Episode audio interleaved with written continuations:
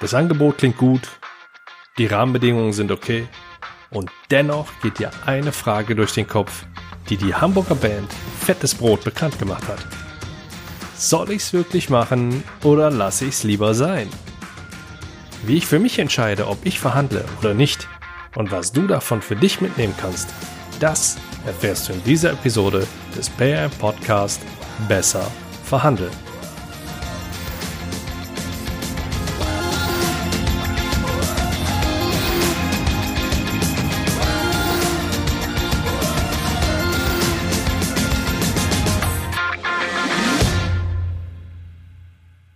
Hi und herzlich willkommen.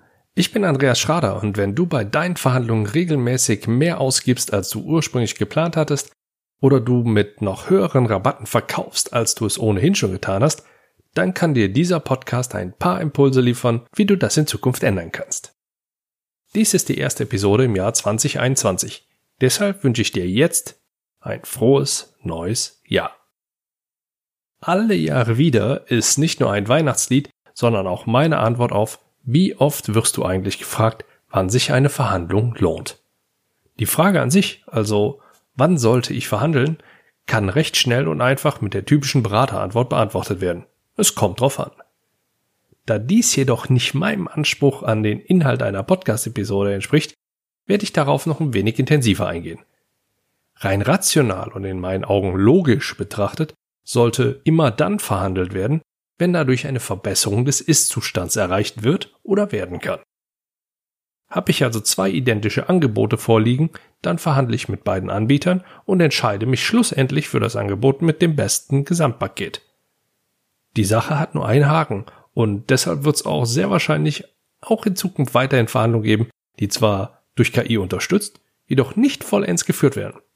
Der Haken, von dem ich hier spreche, ist die Emotionalität der Menschen, die miteinander verhandeln. Diesen Themenbereich stelle ich hier jedoch erstmal an die Seite.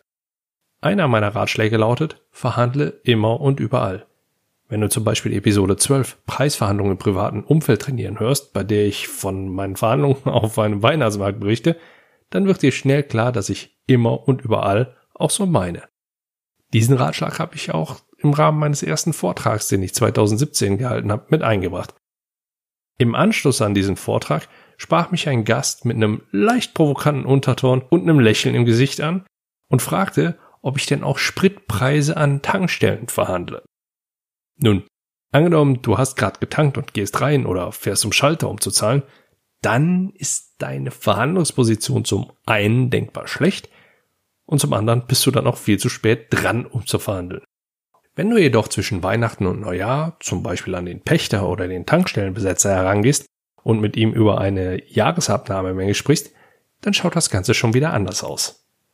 Dir als regelmäßigem Hörer brauche ich an dieser Stelle nicht erklären, dass es hier sicher nicht ausreicht, nur über die Menge einen neuen Preis definieren zu wollen. Da sollten schon ein paar weitere Forderungen mit einbezogen werden. Ich merkte, dass er, als ich ihm diese Antwort gegeben habe, diese so nicht erwartet hatte und mit dieser Antwort allerdings auch noch nicht ausreichte. Deswegen fuhr ich fort. Rabatte auf ausgewählte Produkte im Sortiment. Für mich relevant wären zum Beispiel Frostschutzmittel, Scheibenreiniger, Motoröl, Kinderriegel oder Ü-Eier. Je nach Tankstelle könnte man auch über die Nutzung der angeschlossenen Waschstraße gesprochen werden, wodurch sich hier auch wieder Spielräume auftun. Also, dann können wir immer noch über Zahlungsmodalitäten wie Vorkasse oder monatliche Abrechnung und, und, und, und. Das sind jetzt mal so aus der Hüfte geschossen nur ein paar Forderungen, die mir dazu einfallen würden, wie ich an einer Tankstelle den Spritpreis verhandeln würde. Das reichte für mich als Antwort und ich stoppte. Die Blicke der Gäste, die um mich herum standen, sprachen Bände. Zum Glück überwiegend positive Bände. Dass ich da gerade kurz davor gewesen bin, etwas über das Ziel hinauszuschießen, hatte ich gar nicht so mitbekommen. Du transferierst also einfach das, was Unternehmen im Rahmen eines funktionierenden und professionellen Fuhrparkmanagement machen, einfach in dein Privatleben? lautete eine Anschlussfrage eines anderen, offensichtlich mir gegenüber positiv gestimmten Gastes. Ja, wieso denn nicht? Und das Gespräch entwickelte sich in eine andere Richtung. Das ist zum einen eins meiner Paradebeispiele dafür, dass du fast überall verhandeln kannst. Allerdings gibt es auch Situationen, in denen ich bewusst nicht verhandle. Weihnachten gehört für mich dazu. Da ich aktuell an Weihnachten keine beruflichen Verpflichtungen habe, werde ich an diesen Tagen auch nicht verhandeln. Bei LinkedIn hatte ich dazu einen kurzen Austausch mit Andreas Winheller, einem Kollegen, den ich sehr schätze. Seinen Beitrag Verhandeln unterm Weihnachtsbaum kann ich zum einen aufgrund des Inhalts empfehlen, denn die Punkte, die Andreas nennt, sind in meinen Augen universell hilfreich und nicht nur um das Weihnachtsfest als Paar unbeschadet zu überstehen. Zum anderen möchte ich hier kurz darauf eingehen, denn schon in meiner Weihnachtsepisode, die du eventuell auch gehört hast, rate ich davon ab, an den Festtagen zu verhandeln. Mag sein, dass die Tatsache, dass ich in den vier Jahren, in denen ich als deutscher Soldat in Paris gearbeitet, äh, beziehungsweise gedient habe, Soldaten arbeiten ja nicht, einen besonderen traditionellen Einfluss darauf haben, dass ich, ich nenne sie mal, meine Konflikte an Weihnachten aussetze. Vielleicht kennst du ja den Film Joyeux Noël also frohe Weihnachten oder Merry Christmas, je nachdem in welcher Sprache du ihn schauen möchtest. Da spielen unter anderem Benno Fürmann, Diane Krüger und Daniel Brühl mit. Es geht dabei um den Weihnachtsfrieden 1914. In den Show Notes findest du Links zum YouTube-Trailer sowie den Wikipedia-Artikel, falls sich dieses Thema etwas intensiver interessiert. Ich habe jedenfalls für mich entschieden, dass ich vom 24.12. bis einschließlich 26.12. keine nennenswerten Verhandlungen führe und mich nach Möglichkeit auch aus Streitigkeiten raushalte.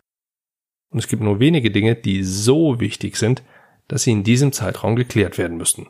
Zumindest aus meiner Sicht. Und mir fällt gerade auf, dass ich gerade mal wieder ein weiteres Beispiel für wann macht die Strategie vermeiden Sinn geschaffen habe. Zack, wieder was dazugelernt. Über das ganze Jahr hinweg gesehen gibt es jedoch kaum etwas, was nicht verhandelt werden kann oder gar sollte. Und da gehöre ich, wen wundert's, zu denjenigen, die dazu raten, so viel und so oft wie möglich zu verhandeln. Dabei stelle ich nicht mal zwingend das bessere Ergebnis in den Vordergrund, sondern vielmehr die Tatsache, dass du dadurch besser, sicherer und souveräner in deinen Verhandlungen wirst. Übung macht den Meister. Und diese Übung muss nicht immer nur im Job stattfinden. Die Unterhaltungsindustrie und der Sport liefern hier zum Beispiel super Beispiele. Wie häufig gehen Schauspieler oder die Darsteller im Theater ihre Texte durch und proben auf Bühnen, bevor sie vor Publikum auftreten. Musiker trainieren in Proberäumen oder machen einen Soundcheck etc. und üben, üben, üben, bevor sie tatsächlich live vor Publikum spielen. Wie viele Trainingsstunden absolvieren Profisportler, bevor es im Wettkampf um Punkte oder ähnliches geht?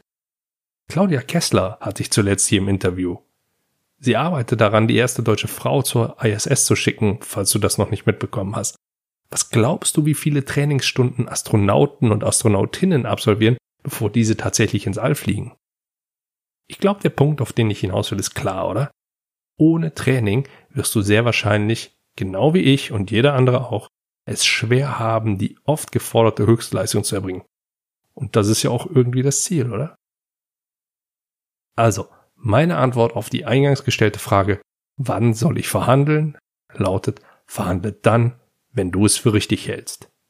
Niemand kann dich zwingen und es gibt auch immer eine Wahl bzw. eine Alternative. Klingt vielleicht ein bisschen komisch aus meinem Mund, jedoch ist das etwas, was du dir gerne bewusst machen kannst. Ebenso rate ich dazu, dein Bewusstsein für die Wichtigkeit von Verhandlungen zu entwickeln, denn gerade dann, wenn du dich etwas intensiver mit der Fragestellung, wann ist Verhandeln wichtig und richtig befasst, wirst du feststellen, wie häufig du dich tatsächlich in Verhandlungssituationen wiederfindest. Und wenn ich dich einigermaßen richtig einschätze, dann hast du auch oft Bock darauf, diese Situation zu lösen, anstatt sie permanent zu vermeiden oder davor regelrecht wegzulaufen. Nur gilt auch hier wieder, alles in Maßen, nichts in Massen. In den letzten Minuten hast du jetzt demnach Folgendes gehört. Verhandlungen lohnen sich, wenn das Ergebnis eine Verbesserung als Konsequenz hat. Manche Dinge, wie zum Beispiel durch das Tankstellenbeispiel aufgezeigt, können gut vom beruflichen ins private übertragen werden. Du kannst alles verhandeln, du musst es jedoch nicht.